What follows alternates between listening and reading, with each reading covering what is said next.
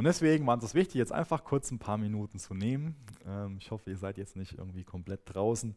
Ich brauche das immer, dass ich ähm, auch einfach durch, durch den Lobpreis einfach vorbereitet werde. Und das ähm, war auch heute wieder einfach so, dass, dass ich einfach davon überzeugt bin, dass wenn wir die Lieder nicht nur so mitgesummt haben, sondern auch, äh, ja, wenn wir auch auf den Text gehört haben, dann weiß ich, dass uns das auf das vorbereitet hat, ähm, was wir heute neu aus Gottes Wort ähm, lernen können. Zum einen haben wir ähm, viel über Gottes Wort gesungen. Ähm, wir haben über Gottes Gnade gesungen, wir haben darüber gesungen, wie, wie, wie er einfach ist von seinem Charakter her. Und ähm, mir hilft es dabei, Gott ein, ein bisschen mehr zu verstehen, ähm, weil ich, ich muss anders ausdrücken, das war komisch formuliert, ähm, dass ich Papa bin, meine ich. Das hilft mir dabei, Gott ein bisschen besser zu verstehen. Und Gott sagt ja auch von, von uns, dass, dass wir seine Kinder sind, dass er unser Vater ist. Und ich muss einfach darüber nachdenken, ähm, wie das so mit dem Ben Ole ist. Der ist jetzt drei Jahre alt und hat seinen eigenen Kopf. Ähm, und zum Teil macht das total viel Freude mit ihm und es ist total easy. Und äh, dann gibt es Sachen, zum Beispiel gestern Abend, dann war in einer neuen Umgebung und es war jemand da, den ich kennt. Dann kommt er zu mir und klammert sich an mich und versteckt sich hinter mir. Und das sind Momente, wo ich einfach den besonders beschützen muss, wo ich ihm einfach Sicherheit geben muss, wo ich den einfach meinen Arm nehmen muss und ihm sagen muss, hey, du brauchst jetzt hier keine, keine Angst zu haben. Dann gibt es aber andere Momente, da muss ich eher hergehen und muss dem sagen, hey, pass mal auf, was du hier gerade machst, ist absoluter Unsinn. Lass es sein, hör auf mich. Oder ich muss ihm irgendwie Konsequenzen aufzeigen. Ja, bei ihm sieht das dann oft so aus, ähm, ja, dass er dann einfach weiß, dass er dann mal kurz sich irgendwo in eine Ecke setzen muss oder so, wenn er halt nicht, nicht hört. Ja. Und ich finde es eine wichtige Erinnerung und es ist für mich eine der wichtigsten Sachen von, von den Fundamenten von unserem Glauben, dass wir die Zuversicht haben, die Überzeugung haben, dass Jesus unser treuer Hirte ist und dass er unser liebender Vater ist. Und dann gehört es dazu, wie ich das eben schon von mir beschrieben habe, dass man ab und zu besonders viel Fürsorge zeigt seinem Kind gegenüber, dass man aber auch dann auf der anderen Seite wieder konsequent ist, wenn das Kind einfach Unsinn macht. Und vielleicht hast du eine stressige Woche gehabt und du kommst jetzt hier hin und denkst so, ah, jetzt endlich Jugend und jetzt will ich mal sowas haben, dass ich mal, so wie ich das gerade beschrieben habe, so besonders viel Fürsorge bekomme und vielleicht besonders viel Ermutigung zugesprochen bekomme. Da muss ich dich ein bisschen enttäuschen, weil da von heute Abend nicht so viel dabei sein wird. Der Text von heute Abend ist sehr deutlich, der ist sehr offen, der ist sehr straight und so, könnte sagen, so in your face. Ja? Ähm, das wird heute Abend ziemlich, ziemlich deutlich. Und ich habe das für mich nochmal einfach gebraucht. Und ich ähm, habe echt viel darüber nachgedacht und will da viel Weisheit behaben, dass ich die Sachen nicht irgendwie überspitze oder gesetzlich rüberbringe.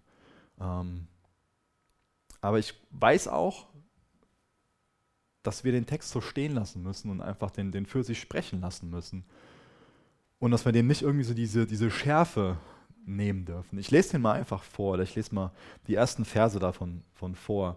Ähm, und ich wünsche mir, dass wir das an uns persönlich ranlassen, dass wir nicht irgendwie an andere Leute denken, die das vielleicht hören müssen, sondern vielleicht ist es so, dass es genau für dich persönlich ist.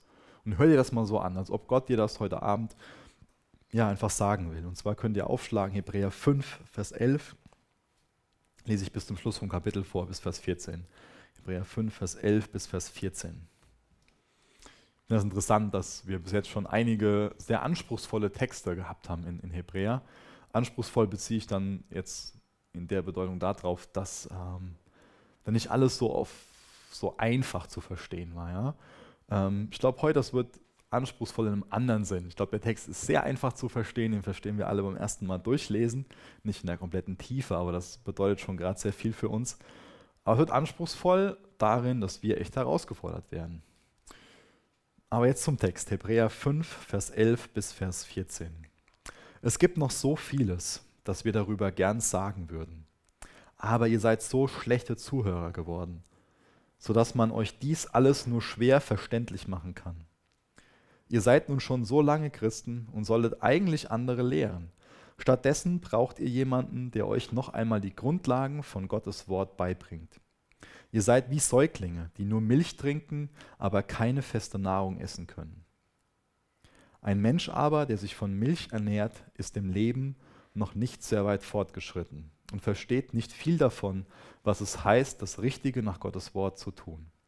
Feste Nahrung dagegen ist für die Menschen, die erwachsen und reif sind, die aufgrund ihrer Erfahrung gelernt haben, zwischen gut und böse zu unterscheiden.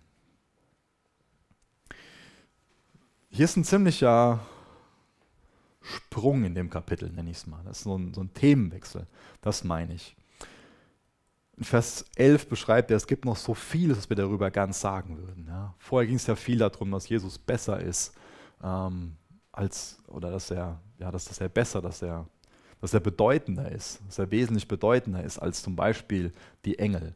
Ähm, es ging um, um hohen Priester, um ganz viele Sachen mit ganz viel Symbolik, die auch total viel gute, gesunde Lehre für uns enthalten, die uns auch total viel über Gott beibringen, über sein Wesen, über seinen Charakter, wie er mit uns umgeht, die uns auch total viel darüber aufschließen, wie wir sind und wer wir auch in, in Christus sind. Ähm, und er geht jetzt hierher und sagt, hey, aber ich will euch so viele Geheimnisse erklären, so viele wunderbare Wahrheiten. Ich würde euch das so gerne so viel mehr zu sagen, aber ihr seid so schlechte Zuhörer geworden, dass ich damit gar nicht weitermachen kann. Ja? Ich kann euch gar nicht mehr lehren, weil ihr das, was ich euch lehre, einfach nicht, nicht aufnehmt. Andere übersetzen nicht schlechte Zuhörer, sondern, sondern schwerhörig. Ich glaube, schwerhörig ist einfach so eine 1 zu 1 Übersetzung. Also ihr seid schwerhörig geworden gegenüber dem Wort Gottes. Man könnte auch übersetzen, dass sie das Wort Gottes ignorieren ich kenne das von, von kleinen Kindern, auch von mir früher, dass ich das gemacht habe, dass ich mir so beide Finger ins Ohr gesteckt habe und so la la la la la, gemacht habe, weil ich einfach dann zum Beispiel ähm, das, was meine Eltern von mir wollten, und Mama wieder gesagt hat, hey Micha, hör auf damit und, und mach das und das. Einfach sagen wollen, hey, das ist mir egal, was du von mir willst. Ja? Ich will jetzt einfach meinen Kopf durchsetzen. Ich will jetzt einfach Computer spielen oder was auch immer. Das ist mir egal, was du von mir willst. Und genau so eine Einstellung können wir dem Wort Gottes, können wir dem Wort Gottes, den Worten Gottes gegenüber entwickeln. So eine, was willst du von mir? Ich habe ich hab da meine eigene Meinung zu Gott. So eine Einstellung können wir gegenüber der Bibel entwickeln. Vielleicht bist du gerade so an einem Punkt, oder du warst schon mal an einem Punkt, oder wirst du an dem Punkt sein, dass dir Predigten zum Beispiel nicht mehr wirklich viel was, was sagen. Dass du so aus dem Gottesdienst rausgehst und sagst, ah, was hat das jetzt so mit mir zu tun gehabt? Und vielleicht sagst du auch so, hey, ich lese an sich überhaupt nicht mehr so in der Bibel. Wenn ich das mal mache, dann ist das so trocken, dann verstehe ich da so wenig draus. Und vielleicht liegt es einfach daran, dass du schwerhörig geworden bist. Vielleicht liegt es gar nicht an den Predigten, die, die gehalten werden. Und vielleicht denkst du jetzt so, ja, ist ja klar, dass du das sagst, Micha, ist ja klar, dass du von dir denkst, dass so und so. Wenn du Kritik hast, dann, dann sag mir das, da bin ich, will ich offen für sein. Ich formuliere es mal so. Ich will da offen für sein und ähm, will dir da gerne zuhören und bin bereit, Sachen zu ändern. Aber jetzt hier im Text geht es darum, dass es oft das Problem ist, dass man schwerhörig ist und deswegen nichts mehr mitkriegt. Gottes Wort wird zu dir sprechen, wenn du die richtige Einstellung hast. Wenn du nichts damit anfangen kannst, wenn du die Bibel liest, dann liegt das Problem nicht in der Bibel, dann liegt das Problem in dir.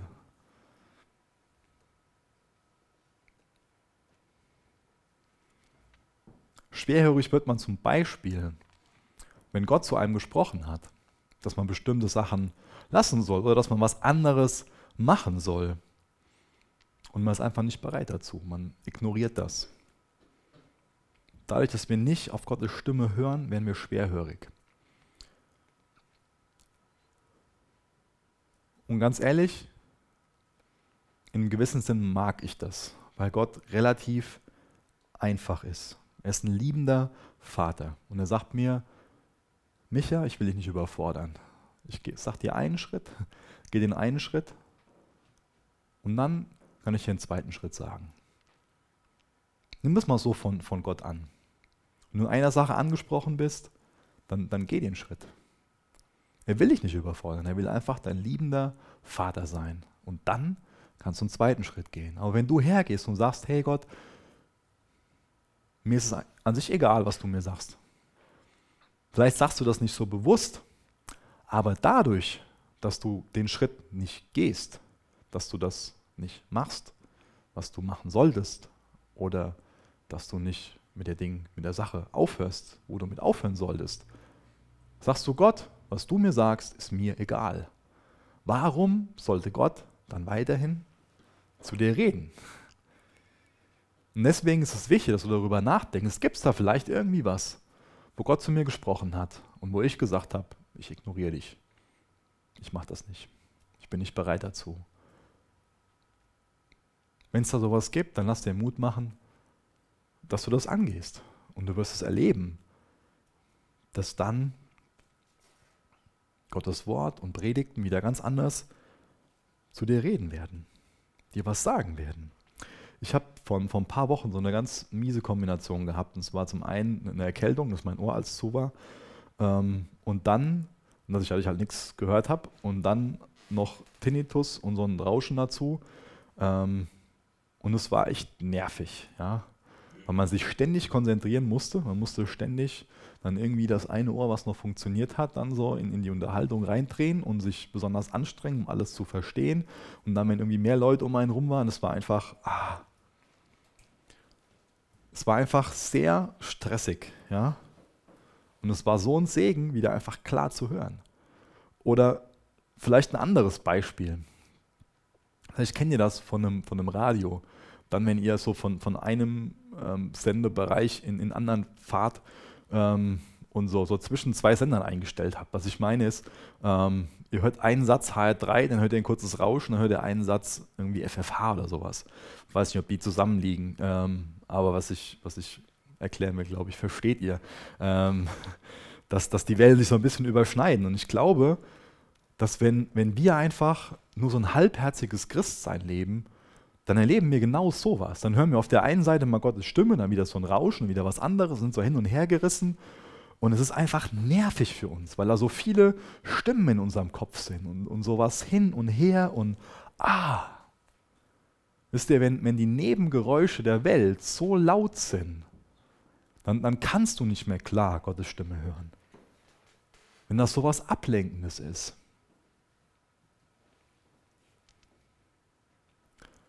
Und deswegen ist für mich so ein großes Thema in dem Text heute so eine, so eine Halbherzigkeit.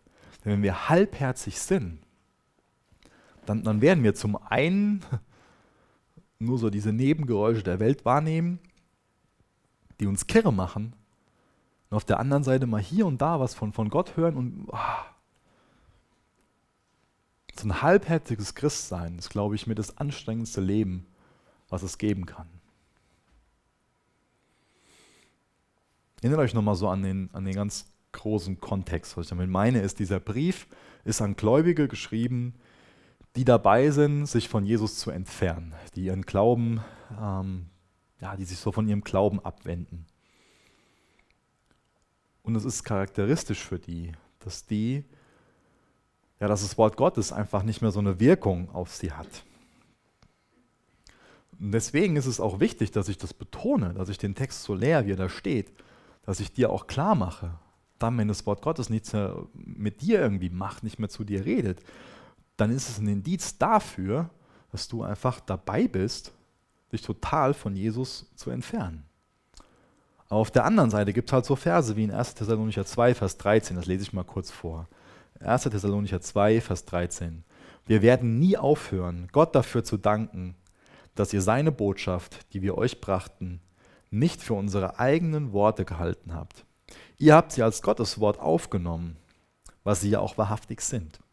Und dieses Wort wirkt weiter in euch allen, die ihr glaubt. auf der einen Seite ist es möglich, dass wir das einfach alles ignorieren, aber es ist auch möglich, damit umzugehen, wie das hier im Text beschrieben ist. Ja, die sind davon begeistert, die, die danken Gott dafür, dass das einfach da ein Werk geschieht. Warum geschieht da ein Werk? Die haben die Botschaft weitergebracht und die Leute haben das nicht für die Botschaft dann von dem Paulus oder von dem Timotheus oder von den anderen gehalten, sondern haben gesagt, hey, das ist Gottes Wort. Und haben es als Gottes Wort aufgenommen. Wenn wir Gottes Wort aufnehmen, wenn wir daran glauben, dann wirkt es in uns, dann werden wir dadurch verändert, dann werden wir umgestaltet in Jesu Ebenbild. Dann werden wir das erleben, dass sich unser Charakter ändert, dass da anstelle von, von Ungeduld und, und ähm, Reizbarkeit, ja, so, so mangelnde Selbstkontrolle, dass da einfach Geduld hineinkommt, dass dann diese Früchte des Geistes, dass sie sich entwickeln. Was mir noch auffällt, ist, dass da beschrieben wird, dass die sehr langsam lernen. Und er gebraucht da sehr konfrontative Worte. Mit den Worten, die er da gebraucht, wird sonst ein Sklave beschrieben, der äußerst faul ist. Oder es wird ein Sportler beschrieben, der völlig außer Form ist. Ja, ich habe jetzt vor kurzem so ein, so ein ähm, Foto gesehen von einem ähm, recht bekannten Fußballspieler, der jetzt äh, fast ein Jahr schon verletzt ist, ähm, mit so einer dicken Plauze. Ja. und musste ich daran denken, dass das, das einfach ja, so, eine, so eine gute Beschreibung davon ist. Das heißt, diese Worte, die er hier gebraucht, die ähm, beschreiben einfach jemanden, der total disziplinlos ist. Wenn, wenn ein Sportler einfach ohne Disziplin äh, lebt, dann, dann wird, wird er einfach beim nächsten Wettkampf oder Spiel oder was auch immer ansteht, nicht mehr so gut abschneiden. Es beschreibt jemanden, der einfach sehr, sehr fahrlässig ist, der faul ist, der, der träge ist. Und deswegen müssen wir uns die Frage stellen, sind wir faul, wenn es um geistliche Dinge geht? Ich mag es sehr, dass in der deutschen Sprache dieses Wort faul zum einen eine Person, ähm, dass das Wort faul in der deutschen Sprache zum einen eine Person beschreibt, die, die einfach so gleichgültig gegenüber einer bestimmten Sache ist, die das einfach nicht interessiert, ähm, ob, obwohl sie einfach dazu in der Lage wäre, da einfach was mit, mit anzufangen. Dass es auf der anderen Seite aber auch so einen Baum beschreibt, der am Verrotten ist, der morsch ist und der bald abknicken wird. Und hier geht es mir nicht darum, irgendwie Angst zu machen, dass jemand, der faul in Bezug auf geistliche Dinge ist, dass der kurz davor ist, vom Glauben abzufallen. Aber trotzdem finde ich es wichtig, über dieses Bild nachzudenken. Jesus beschreibt sich zum Beispiel als, den, als, als, als der Weinstock. Ja? Und er sagt von uns, dass wir eingepfropft sind. Und er erklärt uns, dass wir das Leben in Fülle haben durch ihn. Das heißt, für uns soll es darum gehen, dass wir mit ihm verbunden sind. Das ist gar nicht so ein, so, ein, so ein Bild, was irgendwie beschreibt, du musst in die Leistung bringen und so weiter. Da geht es überhaupt nicht drum. Da geht es darum, dass Jesus der Weinstock ist und dass wir alles aus ihm bekommen, dass wenn wir mit ihm verbunden sind, dann einfach so, ein, so, ein, so, ein, so eine Weinrebe sind, die einfach, ja, ich, ich sag's mal einfach so, in, in praller Frucht da einfach so steht, ja, wo das pralle Leben so ist. Auf der anderen Seite, wenn wir den Worten Jesu gegenüber gleichgültig sind, dann werden wir faul. Dann wird in Vers 12 beschrieben, ähm, steht, ihr seid nun schon so lange Christen und solltet eigentlich andere lehren. Was ist denn hier mit dem Wort lehren gemeint? Das ist jetzt ja nicht ein Brief, der nur besonders an Pastoren gerichtet ist oder geistliche Leiter. Wie gesagt, das ist ein Brief, der, der an alle Christen gerichtet ist. Ist es denn jetzt so, dass alle Christen die Gabe des Lehrens haben? Sollte denn irgendwann jeder Christ hier vorne stehen und irgendwie eine, eine Predigt halten können? Und ich glaube, dass es hier nicht um sowas geht wie die Gabe des Lernens, sondern dass es nochmal unterstreicht, dass wir alle die Aufgabe haben und auch die Möglichkeit und auch, ja, auch die Befähigung bekommen, um über unseren Glauben zu reden. Hier geht es nicht darum, dass, dass du so im Glauben wachsen musst und, und die Fähigkeit entwickeln musst, dass du die Fähigkeit bekommst, dich vor andere Leute zu stellen, vor eine größere Menge und mit denen über deinen Glauben zu reden. Hier geht es darum, dass jeder Christ die Aufgabe hat, in seinem persönlichen Umfeld von seinem Glauben was weiterzuerzählen. Es kann in deiner Familie sein, ähm, auch unter Christen, das kann in deinem Freundeskreis sein, auf, auf deiner Arbeit, in, in der Schule. Da haben wir einfach die Aufgabe, dass wir anderen was weitergeben. Und wisst ihr was, oft kann das fruchtbarer sein, als wenn, ah, als das, was, was ich jetzt mache. Das ist was ganz Besonderes, wenn wir aus unserem Leben so eins zu eins mit einer anderen Person einfach was, was teilen. Wenn wir einer anderen Person sagen, hey, ich habe das und das mit Jesus erlebt. Und so und so auf die Art und Weise habe ich Jesus kennengelernt. Das heißt, Lehre, das, das geschieht auch, oder das kann auch auf der Arbeit in der Frühstückspause passieren. Wenn du einfach nur einem Kollegen, einer Kollegin erzählst, was dir neu wichtig geworden ist.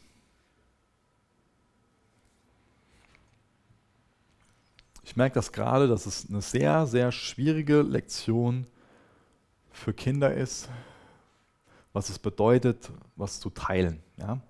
Normal ist der Ben da ganz gut drin, aber der hat gerade so eine Mainz-Phase. Ich nenne das mal Mainz-Phase, ob man das so nennt, keine Ahnung. Jetzt vielleicht meine Wortschöpf Wortschöpfung. Ähm, was er mit beschreiben will, ist, ihm gehört alles. Ja?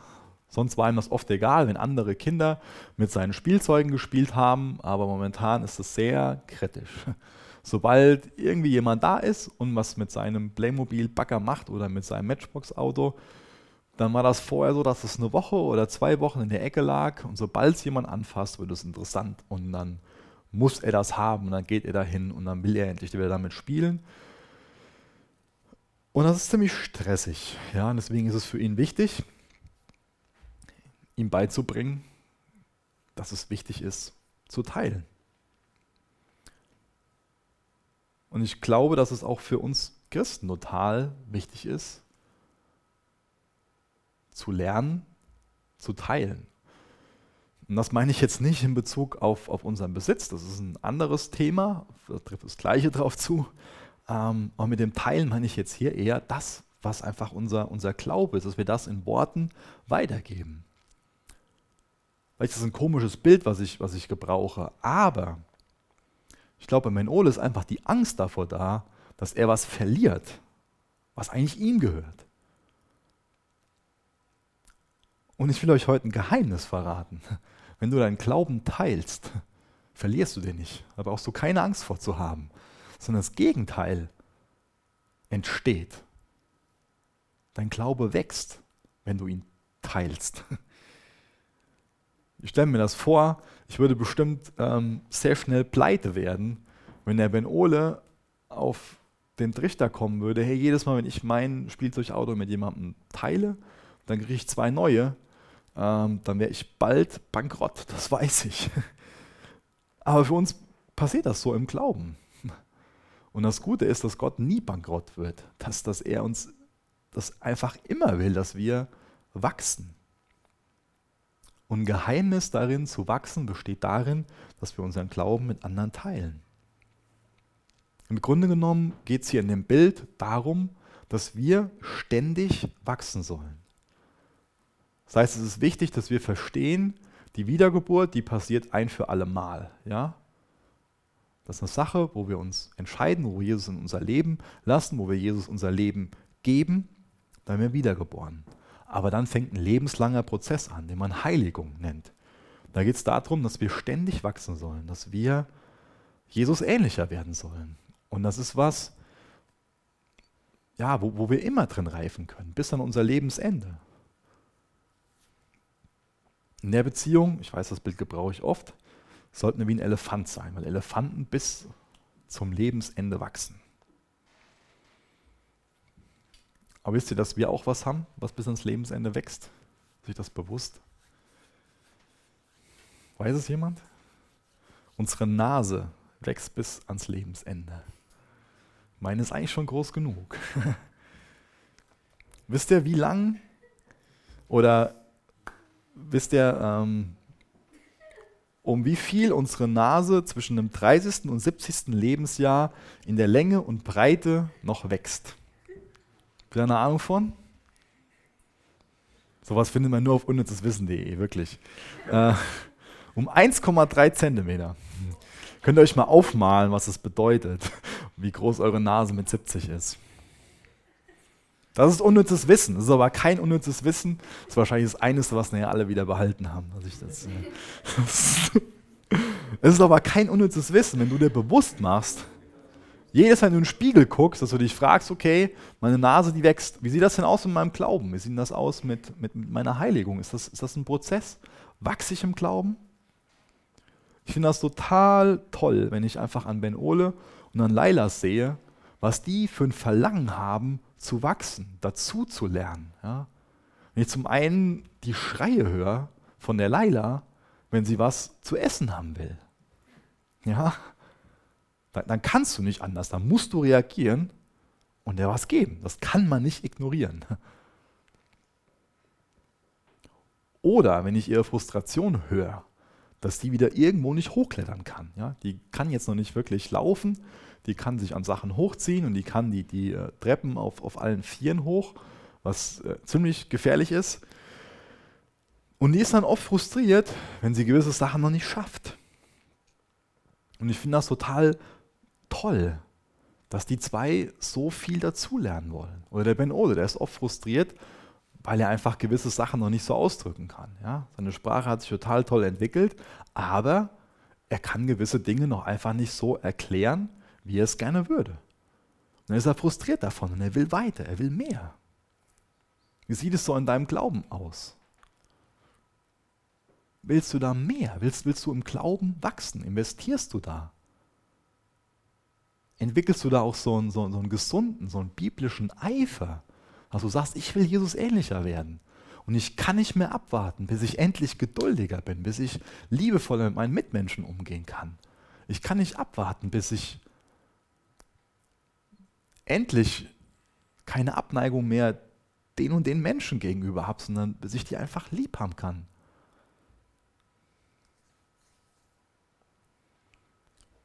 Wie alt bist du im Glauben? Das Bild ist ja hier, dass da, dass wir am Anfang so, so ein Baby im Glauben sind, dann brauchen wir Milch.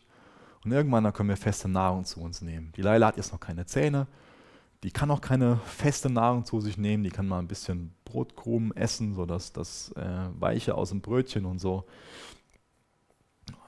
Aber die kann auch kein, kein Steak essen oder so. Wie sieht das mit, mit dir aus? Ver verträgst du es, ein geistliches Steak zu essen? Oder ist es so, dass obwohl du eigentlich zehn Jahre in Christus bist und noch nicht in der Lage bist, ein Steak zu verdauen?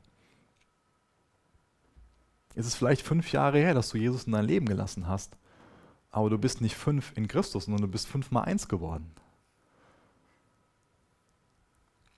Ich will ja nicht jedes Jahr mit meinem Sohn seinen ersten Geburtstag feiern. Ich habe jetzt vor kurzem seinen dritten Geburtstag gefeiert.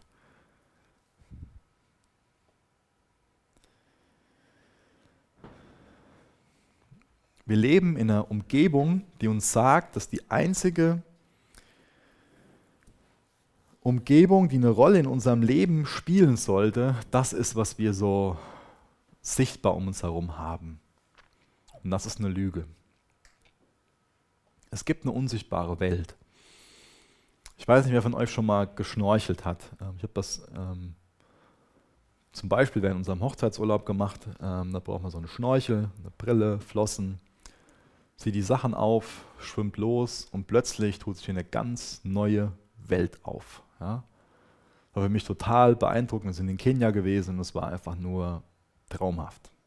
Wunderschön. Man steht so am Strand, guckt sich die Wellen an und das ist alles, was man sieht. Ja? Wenn man das nicht kennt, wenn man noch nie geschnorchelt hat, dann existiert das für einen überhaupt nicht. Dann ist das gar nicht real, da kann man gar nichts damit anfangen.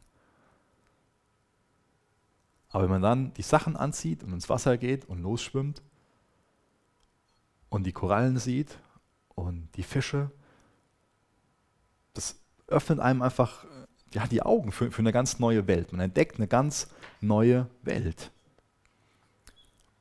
Und Mr. Babys im Glauben, die kennen sich in der geistlichen Welt nicht aus.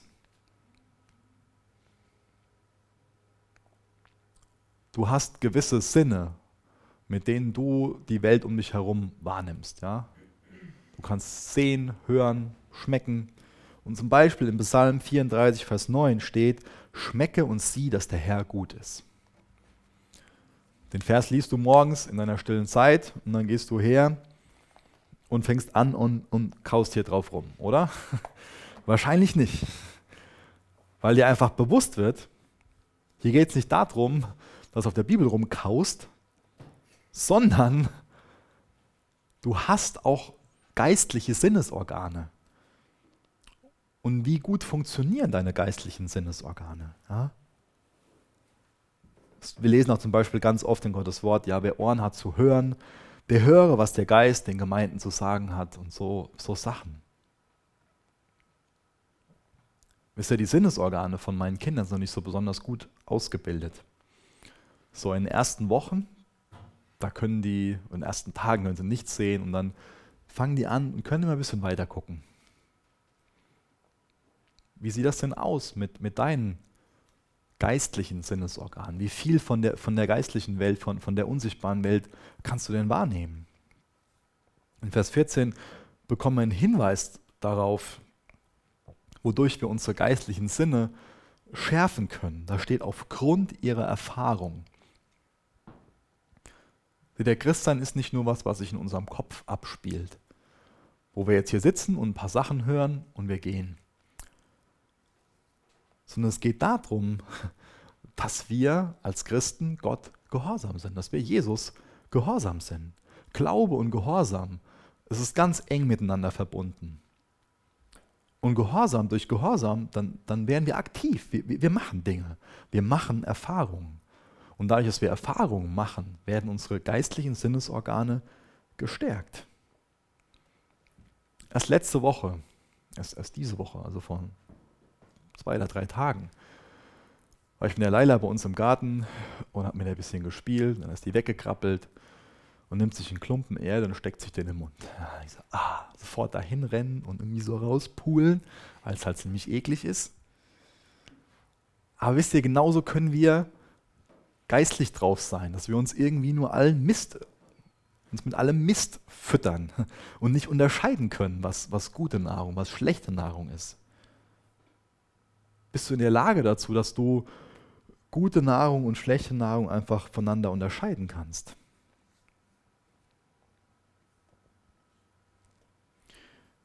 Ich lese noch die ersten drei Verse aus dem nächsten Kapitel vor. Hebräer 6, Vers 1 bis Vers 3. Vielleicht hört sich das ein oder andere sehr unangenehm für dich an, aber ich will dir einfach Mut machen, dass du es aus einer anderen Perspektive siehst. Vielleicht wirst du irgendwie davon berührt, dass du merkst, ich bin einfach viel zu viel ein Baby im Glauben. Vielleicht stresst dich das, dass du auch damit konfrontiert wirst, dass du merkst, okay, ich bin, ich bin so ein Baby im Glauben, ich brauche Wachstum. Dann lass dir doch Mut davon machen, dass Gott nicht will, dass du ja einfach wie so ein unwissendes Baby bleibst dass du hilflos bleibst. Lass dir Mut machen durch das Bild, dass es Gottes Sehnsucht ist, dass du eine eigenständige Beziehung zu ihm hast, dass du wirklich erwachsen wirst, dass du reif wirst im Glauben.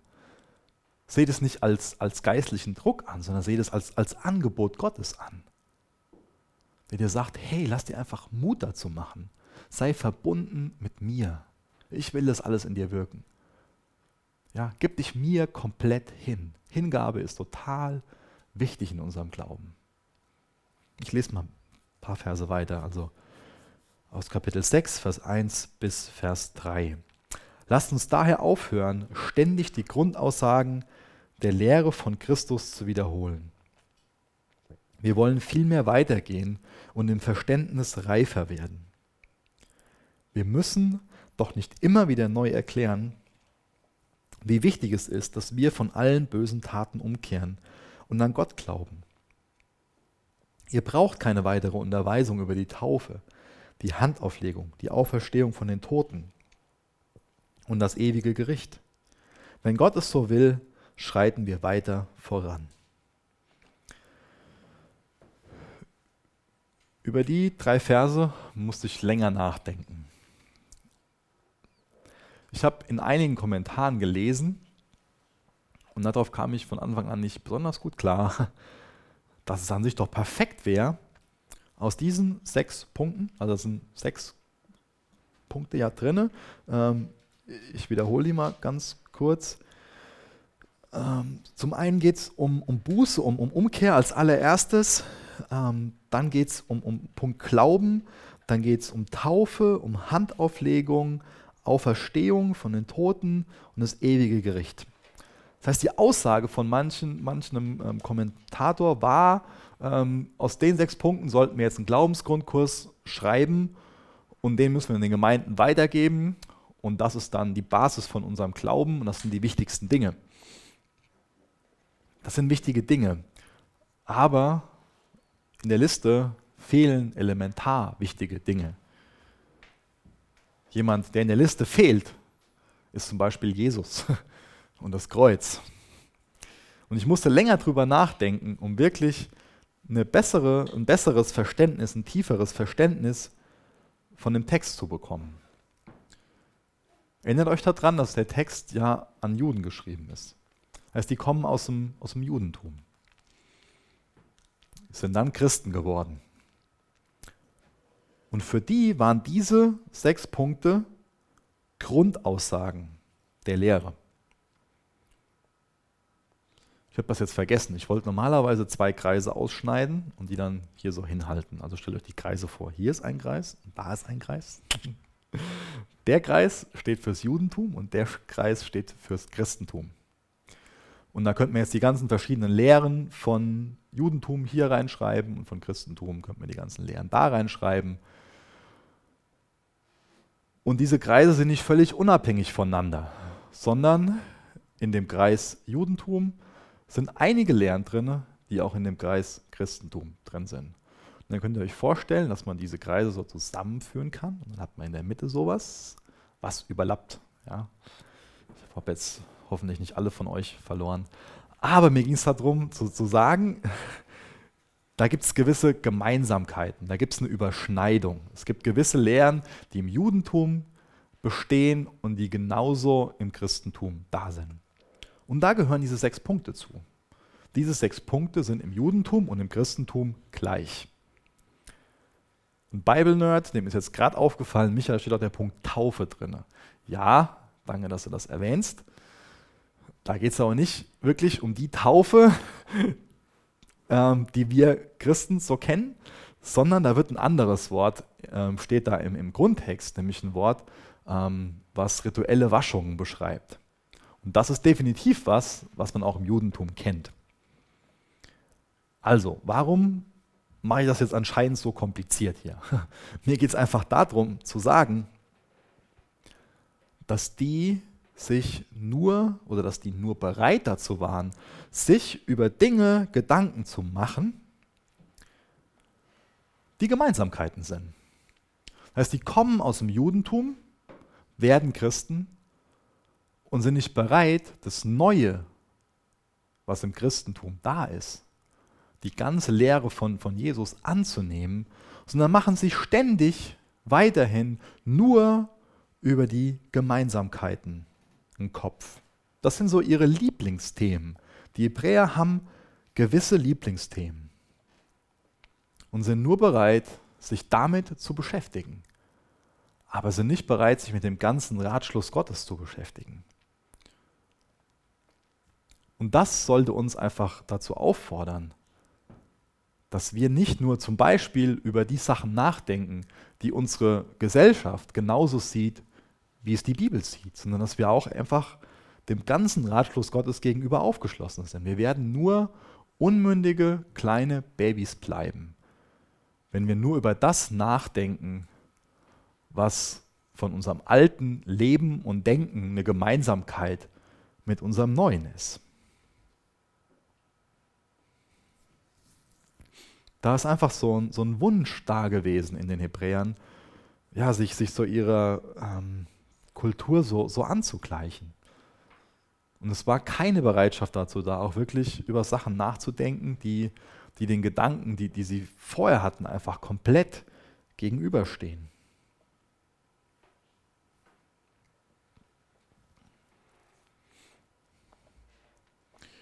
Ich will noch ein Bild gebrauchen und zwar, ich glaube, dass es leider so ist, dass viele Christen sowas wie so Zwischenmenschen sind. Was ich damit meine ist, dass sie Ägypten verlassen haben und sich auf den Weg gemacht haben ins verheißene Land. Das heißt, dass sie so einen gefährlichen Ort hinter sich gelassen haben, aber noch nicht an dem Ort der Ruhe und des überreichen Erbes des Friedens angekommen sind. Ich glaube, dass viel zu viele Christen zwischen Karfreitag und Ostersonntag leben. Das heißt zwischen Kreuzigung und zwischen Auferstehung. Sie sind gerettet durch das Blut, aber sie genießen noch nicht das Auferstehungsleben. Und das ist wichtig, dass wir uns hier so die Frage stellen, ob wir vielleicht wie so Zwischenmenschen leben.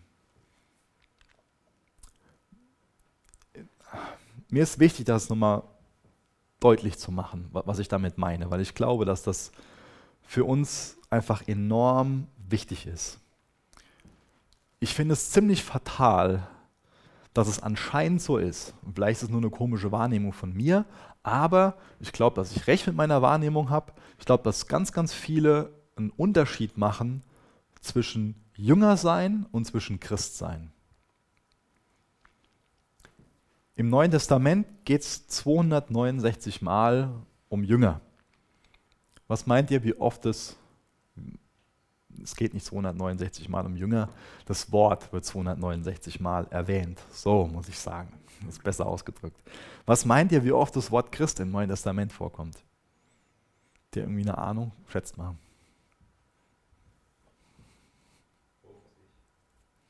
Mhm, das ist eine Schätzung. Was denkt ihr anderen? Also an eurer Stelle ich schon längst nachguckt in meiner Bibelsoftware. Dann wird es ja witzlos sein. Was, was denkt ihr so? Habt ihr irgendwie eine Ahnung? Wie gesagt, Jünger kommt 269 Mal vor. Hat der Christian recht mit 50 Mal, dass 50 Mal Christ vorkommt? 100 Mal. Du liegst auf jeden Fall dichter dran. Es kommt zweimal vor.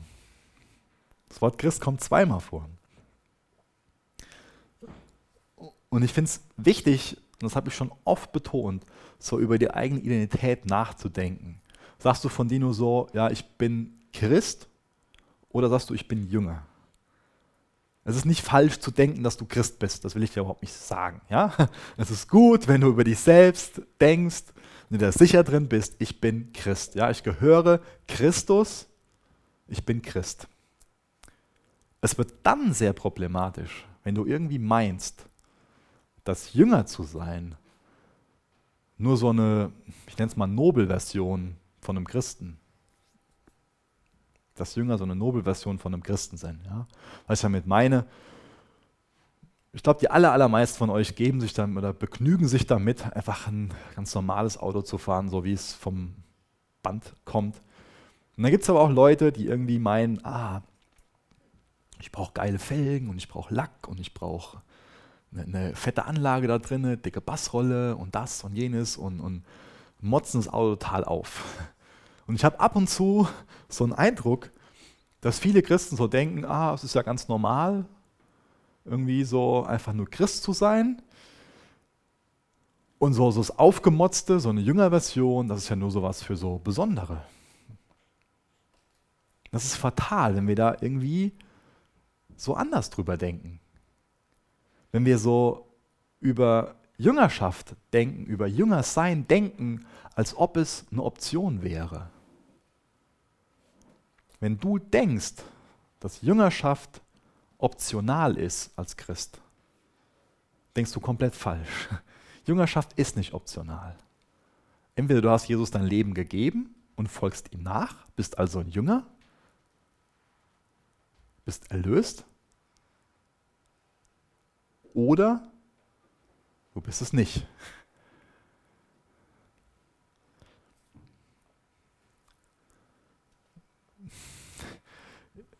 Ich hoffe nicht, dass das Bild irgendwie lächerlich rüberkommt. Ich glaube, dass es viel zu viele christliche Vampire gibt. Was ich damit meine ist, dass da so ein Wunsch da ist, Jesus, ich will dein Blut, aber dein Schüler sein will ich nicht und mein Leben will ich für mich behalten. Jesus ist ganz nett, dass ich jetzt dein Blut habe, dass ich erlöst sein kann. Wir sehen uns dann im Himmel wieder. Ich habe jetzt hier noch ein Leben vor mir. Das ist gar nicht möglich. Das ist gar nicht möglich, so zu leben. Dann haben wir das Evangelium nicht wirklich verstanden. Hast du nur so, so einen Wunsch, dass, dass Jesus für dich die Erlösungsfrage klären soll? Oder hast du Jesus dein Leben gegeben? Ich glaube, bei Jesus geht es nur darum, wie so, einem, wie so einem Gamer irgendwie so zu, zu erklären, ja, dadurch kommst du nach dem Tod eine Runde weiter, dann kommst du ins nächste Level. Da geht es Jesus nicht drum. Ja, ihm geht es darum, wie wir erlöst werden können. Und na, von diesem Erlöstsein ist eine Sache, dass es auch unser Leben nach dem Tod regelt. Aber das regelt auch unser Leben von dem Moment an, wo wir an Jesus glauben. Verstehst du das, dass Jünger zu sein nicht optional ist?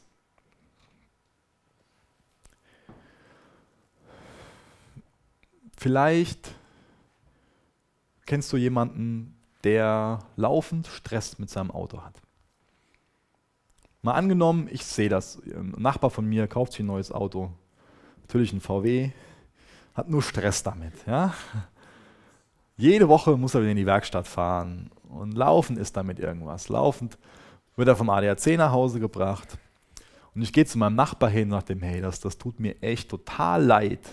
Du kaufst dir ein neues Auto, investierst so viel Geld, hast nur Stress damit. Es tut mir wirklich leid. Aber wisst ihr was? Wenn ich dann auf einmal entdecke, dass der, nachdem er an der Tankstelle tanken war, sich so einen Wasserkrug nimmt, den Tank aufdreht und Wasser beischüttet, spätestens dann gehe ich nicht mehr zu dem hin und sage dem, hey, das tut mir auch leid, dass du laufend Stress mit deinem Auto hast. Spätestens dann denke ich mir, hallo, hallo, was, was, was machst du da? Ich meine, ähm,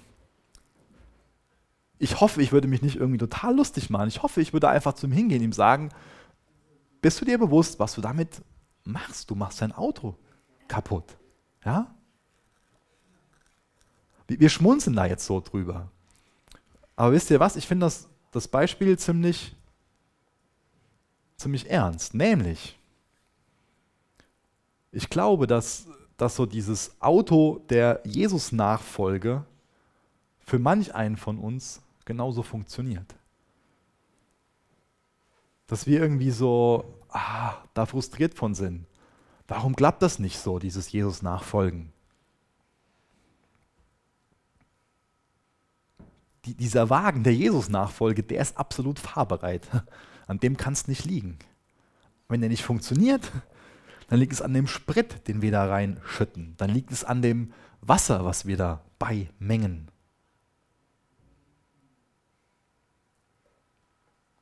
Jüngerschaft ist nicht optional. So eine Halbherzigkeit, so was lauwarmes, das, das mischt einfach Wasser damit rein. Dann, dann kann es nicht funktionieren mit der Jesus-Nachfolge.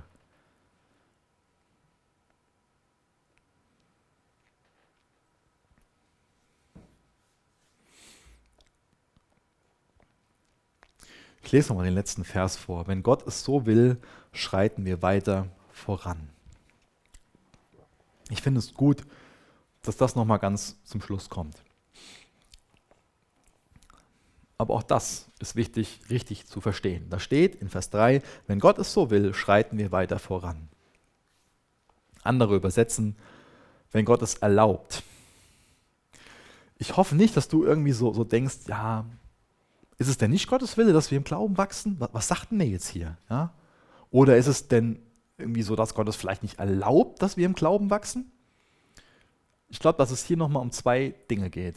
Dass es zum einen darum geht, nochmal auf die Verse einzugehen, die davor stehen, wo die einfach nur die falsche Motivation hatten. Die waren nur bereit, sich um, um diese Gemeinsamkeiten einen Kopf zu machen. Das heißt, die haben die falsche Motivation gehabt. Und wenn du absolut die falsche Einstellung, die falschen Motive hast, dann wird Gott es nicht erlauben, dass du groß weiterkommst. Und ich glaube, dass es noch einen anderen Grund gibt, warum das hier nochmal so betont wird. Nämlich, dass keiner jetzt hier rausgeht und hergeht und sagt, und ab morgen lebe ich jetzt anders, dann ist Jüngerschaft dran, dann lese ich viel mehr in der Bibel, dann ähm, gehe ich viel mehr, ja, einfach ähm, im, im, Vertrauen auf Gott zu Herausforderungen an ähm, und dann mache ich einfach viel mehr geistliche Übungen, dann, dann suche ich viel mehr Stille und, und, und Gebet und Bibelstudium, Dienst, Fasten, dann werde ich viel mehr einfach das Wirken von Gottes Geist erleben und ich mache das jetzt alles, ja. Mir ist das voll wichtig, dass ihr dieses, diese Sachen, die ich gerade beschrieben habe, dass ihr das schon versteht. Das kann man auch goldenes Dreieck nennen. Was ich meine ist, zum einen geht es darum, dass wir auf der einen Seite in unserer Jüngerschaft, dass wir Gott vertrauen. Dass wir die Herausforderungen und dass wir die Schwierigkeiten unseres alltäglichen Lebens, dass wir die akzeptieren und mit Gottes Hilfe angehen. Ja, das, ist, das ist eine Voraussetzung. Eine nächste Voraussetzung der Jüngerschaft ist, eine weitere Seite von diesem Dreieck, könnte man auch sagen, ist diese Interaktion mit Gottes Geist. Ja? Ich habe eben schon mal die Geistesgaben, ähm, die, die, Frucht des Geistes beschrieben. Dann gibt es Geistesgaben, dann gibt es einfach Dinge, wo uns der Heilige Geist auf Sachen aufmerksam macht, ähm, wo er uns dazu bewegt, irgendwas Bestimmtes zu sagen oder äh, vielleicht an einen Freund eine SMS zu, zu schreiben, die gerade in dem Moment einfach ähm, genau das Richtige für ihn aussagt und was, was Wichtiges mit ihm macht. Und dann eine andere Sache sind einfach diese geistlichen Übungen. Ja, das ist, dass wir so Stille suchen, dass wir studieren, dass wir Bibel lesen, dass wir, ähm, dass wir dienen, praktische Nächstenliebe, dass wir fasten, dass wir anbeten. Das sind wichtige Dinge, diese drei Seiten dieses Dreiecks. Ja? Aber geh jetzt nicht nach Hause und sag, und ich mache das ab morgen, sondern renn in Gottes Arme. Dadurch wird sich was ändern. Seht ihr, wenn, wenn ich das, das ist mir voll wichtig, dass ihr das versteht. Ich finde es oft, bin ich da von mir selbst einfach enttäuscht, wie, wie, wie kindisch ich da noch selbst bin, wie, wie unreif ich da im, im Glauben bin, weil ich oft so sehr meine, dass ich selbst irgendwas machen kann. Das ist auch zum Beispiel beim Ben Ole so. Der glaubt schon von ganz vielen Sachen, dass er total drauf hat, aber er kann sie gar noch nicht schaffen, weil er mit drei Jahren gar nicht die Fähigkeiten dazu hat. Und genauso geht es mir auch schon mal. Und deswegen ist es so wichtig, dass wir uns ständig das wieder ins Bewusstsein rufen, wie sehr wir von Gott abhängig sind, wie sehr wir Jesus nötig haben. Und das treibt uns dann einfach in Gottes Arme. Und dann, wenn wir uns in Gottes Arme treiben lassen, wenn wir zum Beispiel mit uns am Ende sind, dann ist Gott am Anfang. Wenn wir so in Gottes Arme rennen und bei ihm Zuflucht suchen, wenn wir so unsere eigene Bankrotterklärung unterschreiben, dann kann Gott anfangen. Wie gesagt, es bringt nichts, wenn du jetzt hier rausgehst und sagst, ab morgen werde ich ein geistlicher Mensch. Aber es bringt was, wenn du jetzt hier vor Gott auf die Knie gehst und sagst, ich bin kein geistlicher Mensch, ich bin nur so ein Baby und ich brauche dich und ich will dich.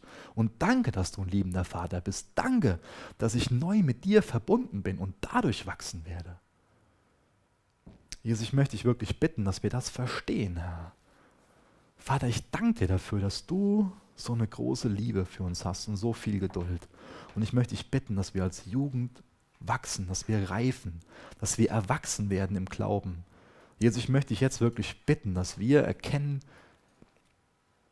wie ernst es ist. Ich möchte dich bitten, dass wir wirklich Entscheidungen treffen, dass wir die Zeit des Lobpreis einfach nutzen, um wirklich dir zu begegnen um wirklich vor dir auf die Knie zu gehen und dir zu sagen, ja, ich bin ein Niemand und ich brauche dich, Jesus. Ich brauche deine Veränderung. Aus mir heraus kriege ich es nicht hin, meinen Nächsten zu lieben, kriege ich es nicht hin, meine Bibel zu lesen, kriege ich es nicht hin, wirklich zu beten. Jesus, ich bin hilflos, aber ich danke dir dafür, dass ich von dir geliebt bin. Ich danke dir für deine Liebe. Ich danke dir dafür, dass du ein ganz neues Werk in meinem Leben tun wirst, Herr. Danke, dass du Gott bist. Danke, dass du nicht willst, dass wir Babys bleiben, sondern ich danke dir dafür, ich preise dich dafür, dass du uns Wachstum geben wirst, dass du uns heranreifen lassen wirst. Jesus, wir wollen erwachsen werden. Wir wollen mündig sein. Wir wollen deine Diener sein, wir wollen deine Jünger sein, dieses Evangelium hier in Seelbach verbreiten, hier in dieser Gegend, die deinen Willen suchen, die dein Reich bauen, Herr. Wir bitten dich, dass dein Wille geschieht. In Jesu Namen. Amen.